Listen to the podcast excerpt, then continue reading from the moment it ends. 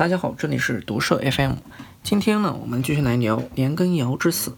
在上期节目中，我们说到呀，雍正二年十一月，雍正帝终于下定了倒年的决心。这时候，他开始要策划整个倒年的运动。在清朝时候啊，皇帝跟地方大臣的沟通主要是通过两种方式，一种是上谕，上谕属于公开的形式，通常由军机处拟定。有公开宣誓的明发上谕和专门寄给某个地方大臣的廷记上谕。另外啊，就是起于康熙晚期，完备于雍正时期的密折制度。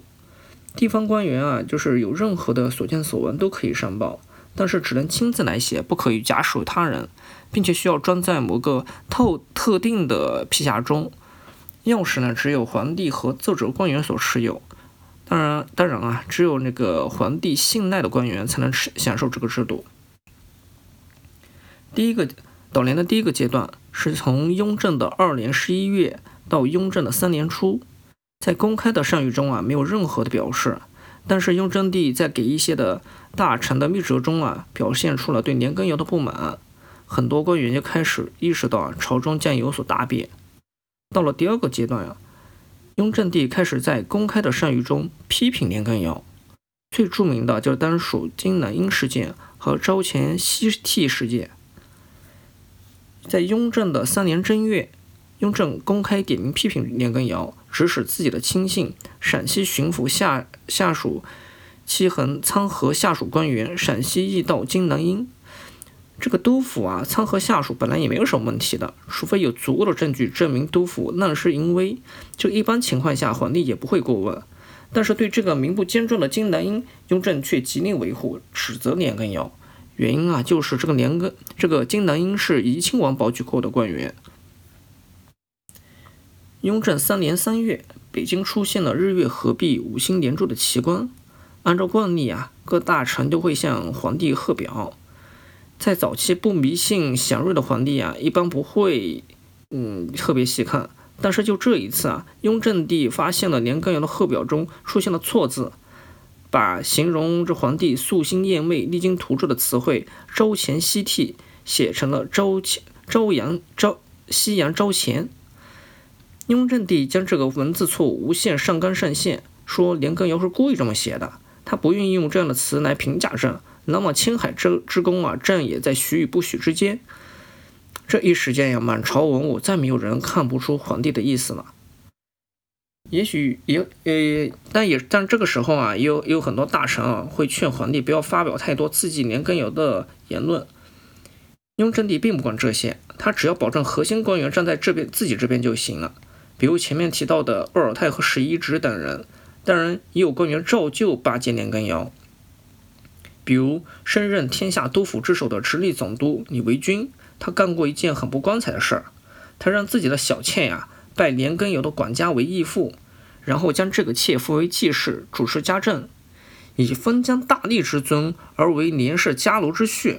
这在当时的士林中啊反响很大，街头巷议一时间沸沸扬扬。但虽然这个巴结年羹尧的很难看，但是李维钧本身确实是一个颇有才干的人。雍正帝本来想拉拢他，不过他仍然没有能够断绝跟年羹尧之间的关系。最后因替年羹尧藏匿财产被革职抄家，后来就病死了。四川巡抚蔡挺啊，年少际遇坎坷，生活困顿，后来通过科举翻身。蔡年两家曾经有过旧交，雍正也因此安排蔡挺出任四川巡抚，希望他呀支持年羹尧的工作。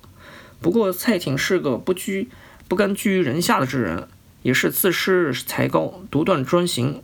年羹尧啊，性情傲慢，对待下属更是颐指气使。这样一来啊，这两人的工作自然是不怎么对付。雍正二年，年羹尧以数件大案，一举将蔡挺参倒，革职逮捕。只是他呀，才被送到京师刑部大牢，雍正帝已着手搜集罪证，闹开了拉开了倒倒连的大幕啊。雍正帝亲自提审蔡廷，蔡廷借此机会不断是为自己申辩，特别提及了年羹尧如何贪酷残暴啊！你雍正帝立刻下旨，免去了蔡廷所有的罪名，设为督察院左都御史，随后就不断加封吏部尚书、兵部尚书、直隶总督等要职。蔡廷啊这次因祸得福，自然也是成为了倒连的先锋。但后来啊，这个蔡廷也是挑战红人上瘾了，在后来的时候又诬告了新上任的川陕总督岳钟琪，还有雍正帝极雍正帝极力撑腰的河南巡抚田文镜，甚至是怡亲王允祥。封官不到两年的蔡廷，最后以十八条大罪被判斩监后，之前年羹尧参奏夸的罪名也重新被落实，旧酒就凭新酒毫不糟蹋。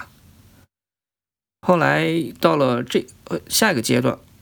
雍正帝开始着手清洗川陕的军政集团，特别是重要武将，雍正帝是不遗余力的拉拢。最重要的自然就是我们提前面提过多次的岳年羹尧头下手下头号大将岳钟琪。这个岳钟琪是岳飞后裔，而清朝的前身啊就是后金。岳钟琪家族入侵后世代为将，这确实也是历史的尴尬之处。但也是这个因为这个背景啊，后来也引发了吕留良吕留良案。也因此引起了雍正的猜疑。岳钟琪的父亲岳升龙曾在康熙亲征准噶尔战役中以三百骑护送粮草，立下了大功。后来常年担任四川提督，在四川军务中威望极高。后来啊，晚年因钱粮亏空而遭罢官。幸好啊，新上任的这个四川巡抚年羹尧为他说情，才免了牢牢狱之灾。年岳两家也成了通家之好。前面我们说到呀。这岳钟琪跟随年羹尧从军，后来平叛青海时立了大功，因此受封三等功，这在汉人功臣中十分罕见。虽然岳钟琪是年羹尧一手提拔，且以师生之礼相见，但是他呀年少得志，立功心切，颇做事啊颇肯自作主张。雍正帝就利用他的心理啊，对年岳两人进行离间。他向从未见面的岳钟琪透露出了倒连的意图，并对他百般抚慰。保证他将来会接替年羹尧担任川陕总督。为了帮助岳钟琪啊，避免承担背叛恩师的道德压力，雍正帝信雍正帝信竟然啊，就是公开颠倒黑白，声称岳钟琪之父是岳升龙，因为被是被年羹尧陷害的，年岳两人啊有世仇。雍正三年四月，一道圣旨传来，免去了年羹尧川陕总督的职务，调任杭州将军。川陕总督暂由甘肃巡抚岳钟琪代为处理。内心斗争了几个月的岳钟琪，终于下定了抛，嗯嗯抛决定，终于下定了决心抛弃恩师，交接了这份从未由汉人掌管的川陕总督大印。雍正三年四月到十一月，岛连呀进入第三个阶段。内外大臣针对年羹尧的贪赃，雪片般飞往北京。年羹尧这次严格执行的执行了相应的法律和雍正啊，这次严格执行相应的法律和行政程序，以各种罪名将年羹尧的爵位从一等功降到了二等功，一一直降到了底，最后直接直接革去了爵位，将其职务啊由川陕总督改调杭州将军。年羹尧从来没想过雍正啊这翻书翻脸啊比翻书还快，从陕西到杭州的一路上。对雍正帝的态度也没做过最坏的打算，各种拖延滞留，不断上书雍正帝，希望进京面圣到御前倾诉。雍正帝自是一阵冷嘲热讽，直接把他降为闲散张京，最后全部革去职务。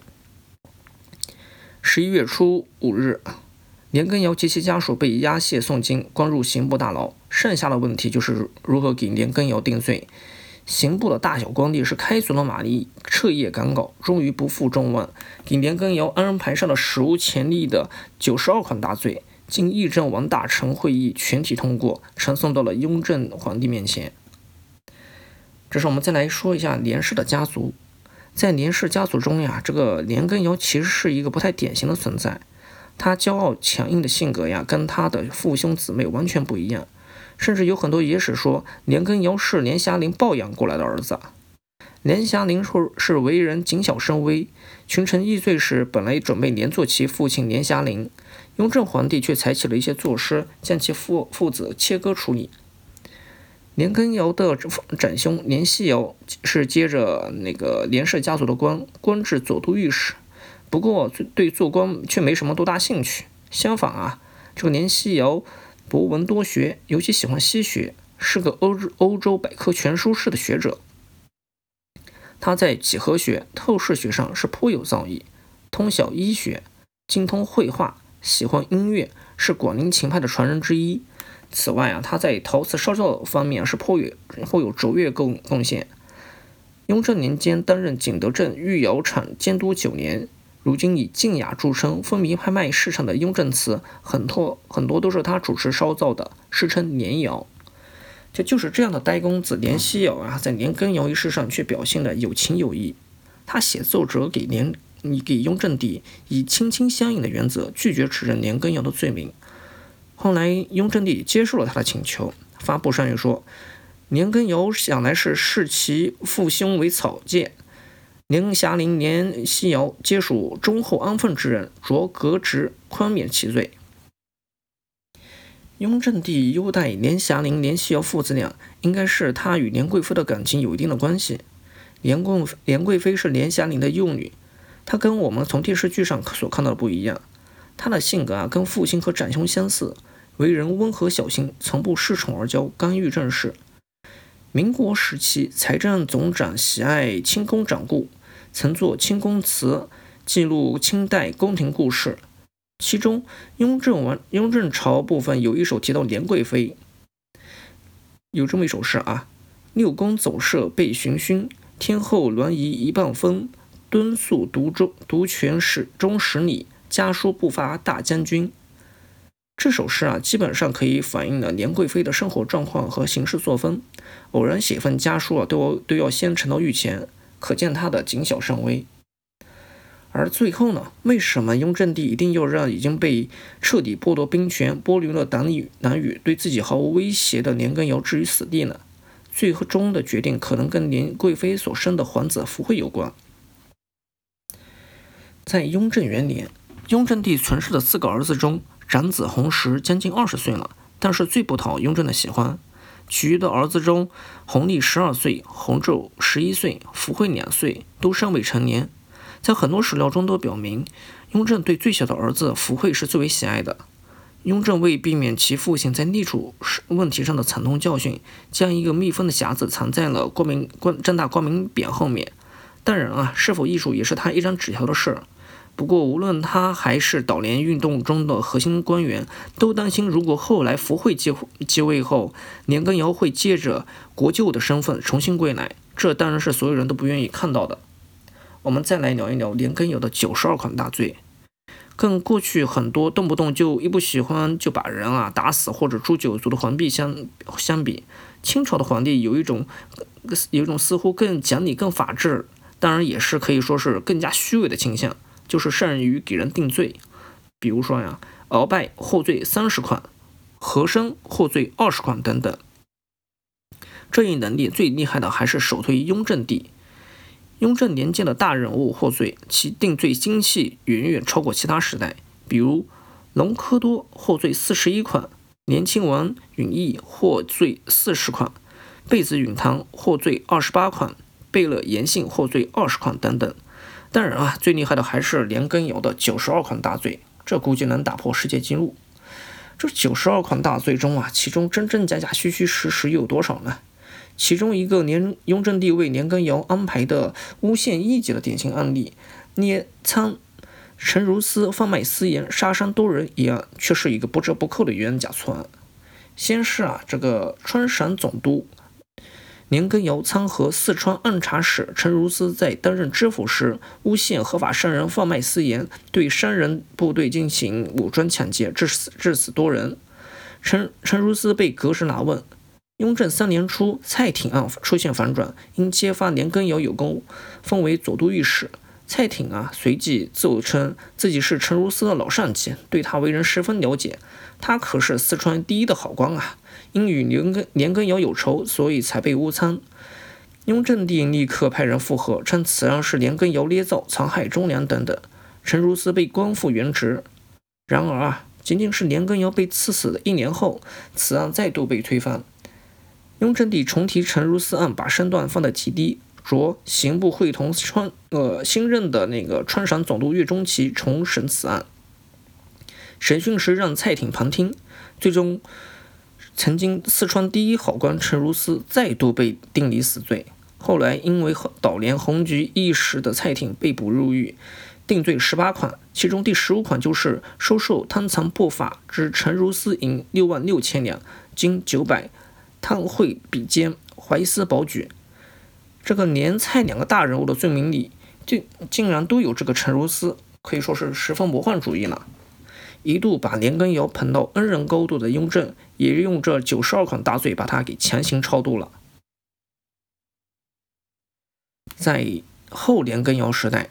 雍正在川省军政集团中对文官多有打击，对武将却是极力拉拢。当然啊，这些并不代表这这些跟年羹尧有着千丝万缕关系的汉人武将将能真正获得连雍正帝的信任。雍正帝在西北的人事部署上是做法极端又矛盾。雍正帝力排众议，任用任用了连方四十，不但是汉人，而而且是抗金英雄岳飞后裔的。这个岳钟琪执掌川陕总督，在此期间啊，朝野不断传出了岳钟琪不可信、要造反的言论。湖南秀才曾静曾经在阅读那个吕留良的著作之后大受惊异。雍正六年，派学生张熙前往西安面见岳钟琪，历成华夷之变、雍正帝的十大罪状。岳钟琪假装同意，骗出了口供，反过来抓捕两人，酿成了轰动一时的吕留良案。最后将曾静和张熙两人押送北京，由朝廷处置。在朝廷刑部的审问之下，曾静表明表示悔过，并改口称颂皇帝，写作《归人录》。雍正帝为了表示宽仁，不但不杀曾曾张二人，还设诏将此案归档。相关的皇帝谕旨以及曾静的口供和《归人录》收录合成《大义绝迷录》，以此澄清此事。除了要求公家公家朝廷上下地方官吏人手一色，还命增进全国各地巡讲，同时下诏吕留良及其子光吕保中剖官戮尸，子吕玉中斩立决，孙辈流放宁古塔宁古塔为奴。雍正帝驾崩后，雍正乾隆皇帝啊，立刻公开方案，判决曾静和林张熙两人凌迟处死，《大义军迷录》一书亦被禁。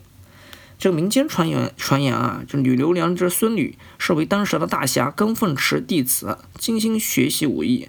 后来为报雍正帝以文字狱灭门之仇，以选妃之名混进皇宫，榨取张干处的血滴子放在身边。后在雍正帝召其侍寝后，出血滴子取其头颅，提携而走。乾隆帝登基之时，宣布乾嗯雍正为病死。并命工匠刻了一个黄金头颅入殓，这些传说啊，也后来被吸收入后来的那个港台影视中了。说回岳钟琪啊，发生此案之后，雍正对他还是极力安慰的，加倍重用，加封宁远大将军、少保，令其进击准噶尔部的叛乱。此时的岳钟琪地位上还不下于当年的岳公年羹尧了，但但是单从信用上却不是不及年羹尧的。整个军军事行动事权分散，另出多门。最后，雍正帝完全站在了满人将领的立场上，对岳钟琪彻底的否定，判其斩监后，囚禁狱中多年。这场战争的失败与年羹尧的青海之战的速胜全胜相比，自不言自明。直到乾隆的二年，岳钟琪才被放了出来，贬为了庶民。乾隆十三年，由于大金川的叛乱。和而清廷出兵多时未果，乾隆帝召回岳钟琪，授予四川提督。此时岳钟琪已经六十二岁了。叛乱酋长沙罗从前跟过岳钟琪平西藏讨青海，因而惧怕岳钟琪，只好投降。因为凭大小金川之役有功，乾隆赞为三朝五朝俱五臣俱擒，这也是乾隆帝后来引以为傲的十全武功之一。至此啊，年羹尧之死这本书我们终于讲完了。这其实是一本小书啊，说为了做一些延展，我花了一些时间。后面讲述的时候会尝试做一些精简吧，但是还是会在一些延展上花一些功夫。我们下期节目再见。